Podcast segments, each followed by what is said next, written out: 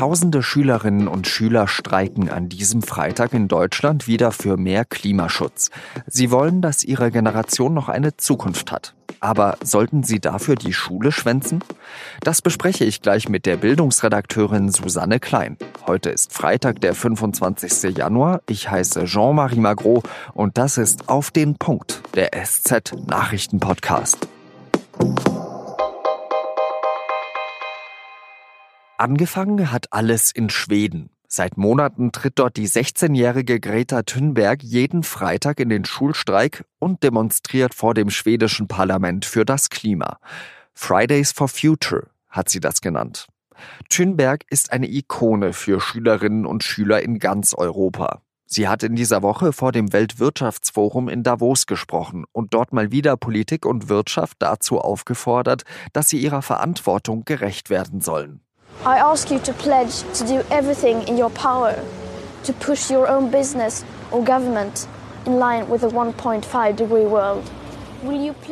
Thünberg fordert aber auch Schüler auf, es ihr gleich zu tun und mit ihr in den Streik zu treten. Und die hören auf sie.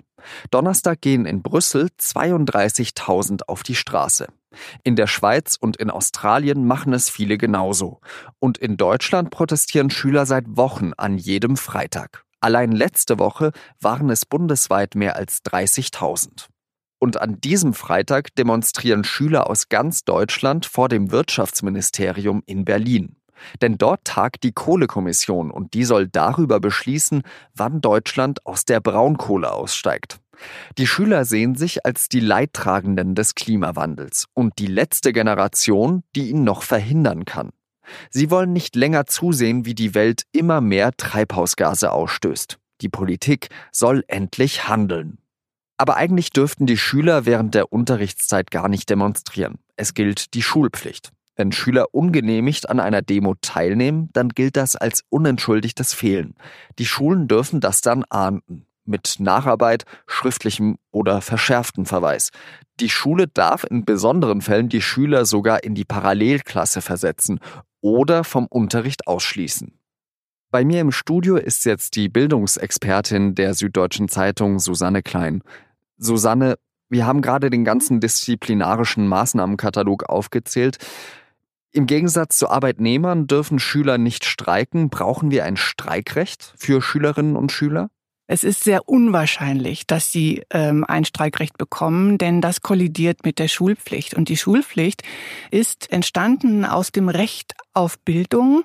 Es ist äh, sozusagen eine zweiseitige Geschichte. Der Staat verpflichtet sich, seinen kleinen Bürgern ähm, eine anständige Schulbildung zu geben und die Schüler sind verpflichtet, diese wahrzunehmen.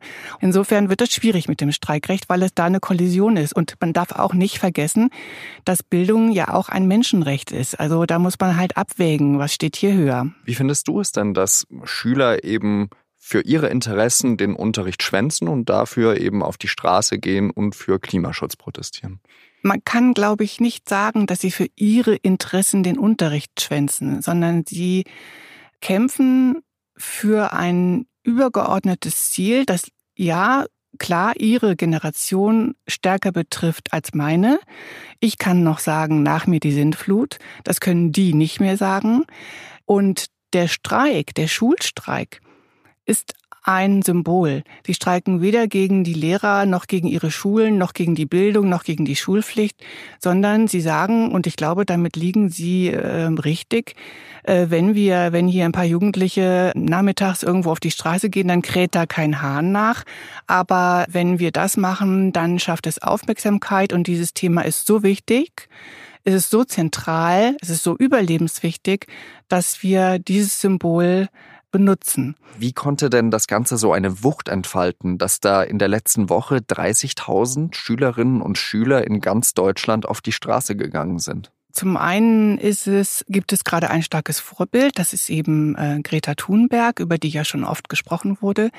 Zum anderen hat sich da ein großer Frust angestaut, glaube ich. Diese Schüler kriegen genau wie wir mit, was die Klimakrise konkret bedeutet, was sie auslöst. Aber was sie vermissen, ist, dass dort beherzt dagegen gekämpft wird. Zum Beispiel 2030 sollten wir aus der Kohleverstromung ausgestiegen sein.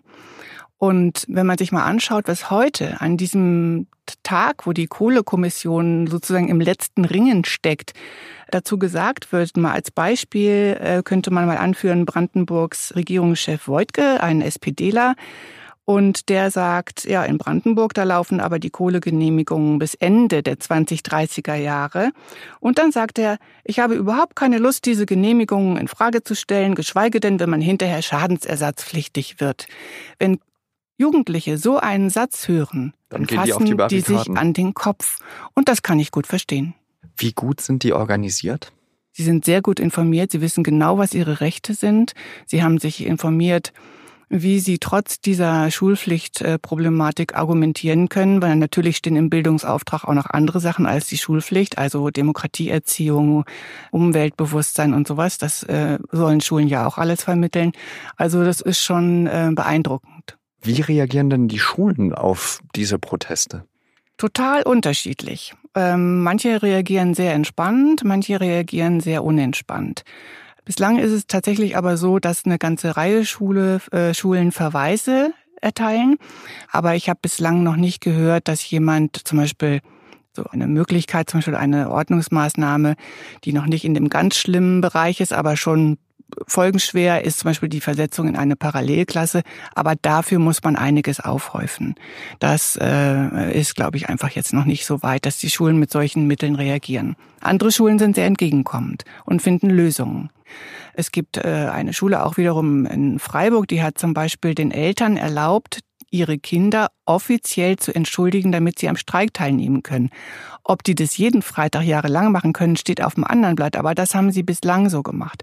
Und das sind eben so Möglichkeiten. Wie lange glaubst du, wird eben der Streik noch andauern? Äh, ich hoffe, er wird so lange dauern und so stark sein, dass man das Anliegen dieser Kinder und Jugendlichen nicht unter den Teppich kehren kann. Ganz herzlichen Dank, Susanne Klein. Danke. Und jetzt habe ich noch drei weitere Nachrichten für Sie. Fast 30 Jahre dauert der Streit zwischen Griechenland und Mazedonien jetzt schon an. Damals hat sich Mazedonien von Jugoslawien abgespaltet. Athen hat den Namen des Nachbarlandes nie akzeptiert, weil Griechenland im Norden selbst eine Provinz namens Mazedonien hat. Jetzt hat das griechische Parlament den Weg für eine Namensänderung freigemacht. Die Abgeordneten haben dem Abkommen zur Umbenennung Mazedoniens mit einer knappen Mehrheit zugestimmt. Das Land soll in Zukunft Nordmazedonien heißen. Dafür gibt Griechenland seinen Widerstand gegen den Beitritt Mazedoniens zur EU und zur NATO auf. Wieder einmal ist ein Vertrauter von Donald Trump dem FBI-Sonderermittler Robert Mueller zum Opfer gefallen. Der Politikberater Roger Stone ist angeklagt und festgenommen worden. Es geht um die mutmaßlich von Russland gehackten E-Mails von Hillary Clinton, die auf Wikileaks veröffentlicht wurden. Stone soll von dem Hack gewusst haben. Später habe er dann laut Anklage falsch ausgesagt, Zeugen beeinflusst und die Justiz behindert. Malle untersucht, ob Russland sich in die US-Präsidentschaftswahl 2016 eingemischt und mit dem Trump-Team zusammengearbeitet hat. Nächste Woche steht in London erneut eine Abstimmung über den Brexit an. Jetzt meldet sich eine überparteiliche Stelle. Die Queen hat in einer Ansprache die Parlamentarier dazu aufgerufen, sich zu einigen. Zwar hat sie das Wort Brexit nicht ausgesprochen, doch sie sagte, man solle gegensätzliche Standpunkte akzeptieren. Außerdem dürfe niemals das größere Bild aus den Augen verloren werden. Dass sich die Queen zu politischen Sachverhalten äußert, kommt äußerst selten vor. Das war der SZ Nachrichten Podcast auf den Punkt. Redaktionsschluss war 16 Uhr. Wissen Sie, was ein Deonym ist? In der Samstagsausgabe der Süddeutschen Zeitung geht es dieses Mal um Markennamen, die sich als Produktname durchgesetzt haben. Also das Tempotaschentuch oder der Tesafilm zum Beispiel. Worauf haben diese Unternehmen ihren Erfolg gegründet? Ich danke Ihnen fürs Zuhören und wünsche Ihnen ein sehr schönes Wochenende. Adieu.